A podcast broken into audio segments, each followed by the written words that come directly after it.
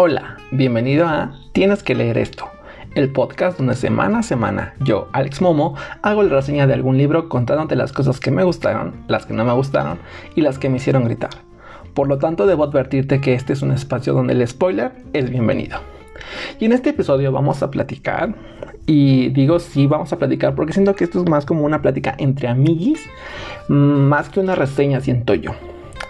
Y vamos a hablar del libro Running with Lions o Corriendo con Leones de Julian Winters.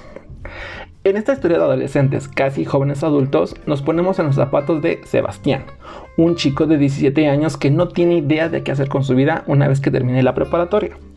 Justo como la mayoría de las personas a esa edad.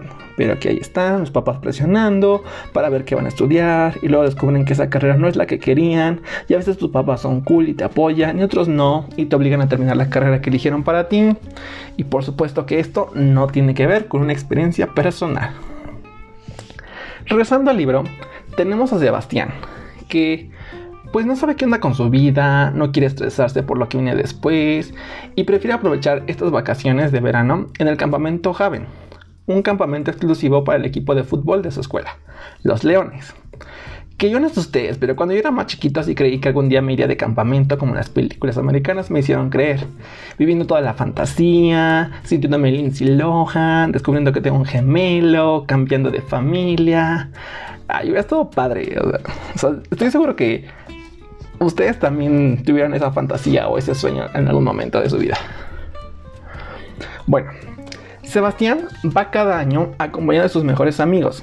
Mason, un chico con algunos problemas en su familia, pero que encontró en el fútbol una gran forma de salir adelante, siendo uno de los mejores jugadores del equipo. Y de William, un chico que vive su sexualidad de la forma más sencilla y libre. Pero como siempre, llega el plot twist de esta historia ya que en el campamento Sebastián se encuentra a Emir, su mejor amigo de la infancia, del cual era muy cercano y pasaban demasiado tiempo juntos, pero que se separaron porque Emir se mudó al Reino Unido. Esto sorprende mucho a Sebastián, ya que no se esperaba ver a Emir en el campamento, sobre todo porque a Emir no le gusta el fútbol, lo cual trae un poco de problemas con el resto del equipo, ya que nadie le habla ni intentan acercarse a él de alguna manera. Ya que Sebastián es nuestro, es nuestro protagonista, pues eso lo hace el mejor candidato para ser el capitán de los Leones.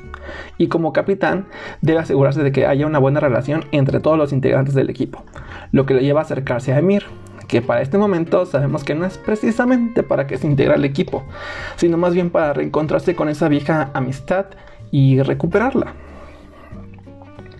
A lo largo del libro vemos cómo la relación entre Sebastián y Emir va mejorando, se puede decir que va mejorando, o algo parecido, ya que Emir se resiste a los encantos de Sebastián, pero Sebastián pues ahí sigue picando piedra, lo cual va rindiendo frutos, ya que Emir comienza a entrenar por las mañanas con Sebastián. Mejora mucho su técnica y se descubre la verdad de por qué está en el campamento. Todo por quedar bien con su papá ya que a su papá sí le gusta el fútbol. Entonces Sebastián ayuda mucho más a mí, se vuelven amigos o algo así.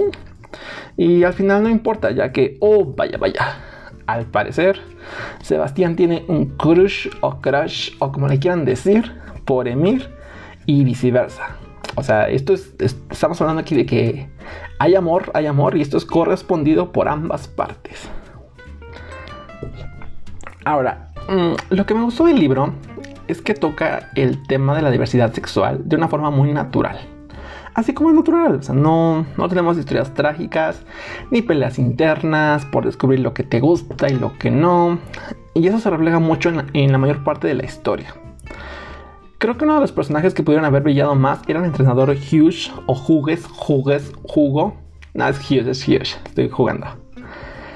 Ya que, uh, vaya, este vato tiene palabras, o sea, tiene las palabras perfectas para cada situación que se presenta durante toda la historia.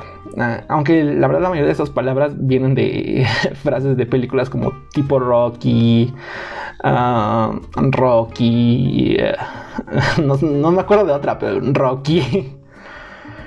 y este vato, este entrenador huge, eh, tiene toda la actitud de ser un aliado. Y ya que en cierta parte del libro eh, menciona por qué hace al equipo de los leones, o sea, por qué lo hace tal cual. Porque, para empezar, este equipo de los leones no existía hasta que este señor Hughes decide inaugurar este grupo de los leones. Y no solamente inaugura lo que es, eh, bueno, no inaugura porque no es como un lugar, sino crea al equipo de los leones y también crea lo que es el campamento Javen. Y o sea, este vato trae un discurso súper bueno porque es como de, a ver, aquí, eh, aquí cualquiera puede ser quien, quien quiera ser y no tiene miedo de ser juzgado ni nada por el estilo y todo está cool, todo está padre y va. Y de nuevo, no solamente toca el tema de la diversidad sexual, como por ejemplo en el caso de William, eh, sino también toca temas, por ejemplo, de religión, de gustos como por ejemplo o bueno, no, no, no gusto, sino más bien del tipo de que, ah, si tú eres vegano, adelante, puedes ser vegano, aquí no pasa nada, nadie te va a criticar. Ah, que tú, eh, que tú, este, eh, te dedicas más a esto, mm, no sé, a otra religión. Eh, adelante, puedes tener tu religión y no pasa nada, aquí todos somos iguales. Entonces, este vato es, mm, es un aliado, realmente es un aliado, sabe qué onda. Y, me da gusto leer este tipo de libros y más que nada este tipo de personajes. Porque aquí es donde te das cuenta cómo las historias van cambiando poco a poco. Ahora, las cosas que no me gustan y es donde uh, me voy a extender lo más que pueda. Las cosas que no me gustan es que el problema es que es una historia de adolescentes. Y tal vez yo ya no estoy para leer historias adolescentes, pero aquí estoy, aquí sigo porque me dan lo que los libros de adultos no me dan.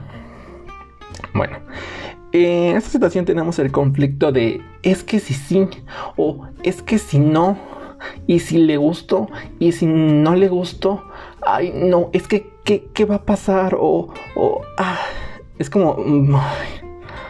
este tipo de situaciones ya me, me desesperan mucho porque... o sea, aquí aplica muy bien la frase de Kim, there's people dying out there. Y. O sea, simplemente este tipo de libros se, se, resuelven hablando. O sea, se resuelven hablando. Si te gusta alguien, pues dile. Si no te gusta, pues ya ni modo. O sea, no pasa nada. Entonces, esto es algo que no me gustó del libro porque alrededor de la mitad del libro o, o, dos terceras partes del libro trata sobre este tema de que y, si volvemos a ser amigos, y si no somos amigos, ah, es que creo que me gusta, o, tal vez no le gustaré. Y, si lo invito a salir, y o, no, y si me dice que no, y es como, o sea, ya solamente habla, di las cosas. Si no hablas, nadie se te va a entender, ni nada por el estilo. Entonces, ese es mi único conflicto con este libro que eh, durante la mayor parte del libro trata de este tema y simplemente no, no hay un avance en la historia, no, o sea, no pasa nada, no, no encuentro como algo que me diga, oh, sí quiero seguir leyendo. Pero ya llegando a la última parte, como esa, ese último tercio del libro, es donde se pone súper padre porque ya hay un avance no solamente en nuestros protagonistas que es Sebastián y Emir, sino es en todo el equipo. Vemos un avance en, el equipo de los Leones, cómo van mejorando. Eh, vemos los propósitos de cada uno de los integrantes del equipo. Eh, de nuevo tenemos al entrenador Hughes, siendo el mejor entrenador del mundo. O sea, ese vato debería ser el adulto que debería de estar en cada escuela preparatoria o secundaria presente para darle esas palabras de aliento que se necesitan en ese momento. Y o sea, también eh, tenemos lo que es un poco de fútbol. O sea, porque aunque el libro, aunque el libro dirías como, ay, se trata de fútbol, casi no se toca el tema. Se toca hasta el final del libro.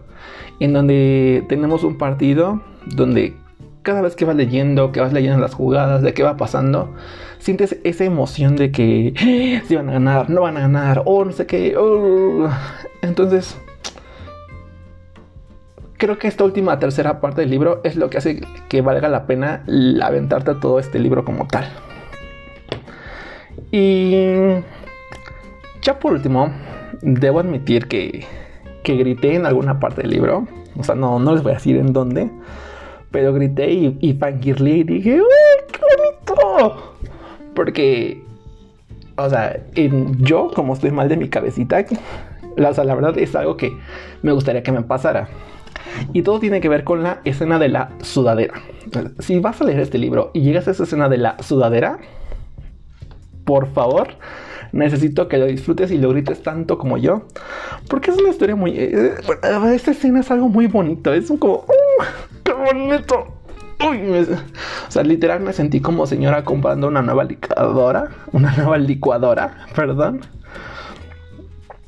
Porque... Ay, son, esas cosas que dices, ay, qué cursis, pero o sea, yo sé, yo sé que te gustaría que te pasaran. Te digo, yo sé porque yo también sé que quiero que me pasen. Bueno, mi calificación para este libro es un 8. No está tan mal, pero esta parte de, los y si sí, y si no, y si será posible, y si esto, y si otro, son los que eh, llegan a hartar un poco y que realmente no me gusta. De, pero fuera de eso, es un libro eh, que está cool, está sencillo de leer, algo que también estás en una tarde, que no tienes nada que hacer, o cuando tienes como un bloque de lector. Este es un libro perfecto para um, echárselo un fin de semana. Entonces, si te gusta el fútbol, las historias de los adolescentes, el sí sí y si no, y quieres leer a un vato que realmente es un aliado, Running with Lions es un libro que realmente vas a disfrutar en alguna tarde, en algún sábado, en algún fin de semana.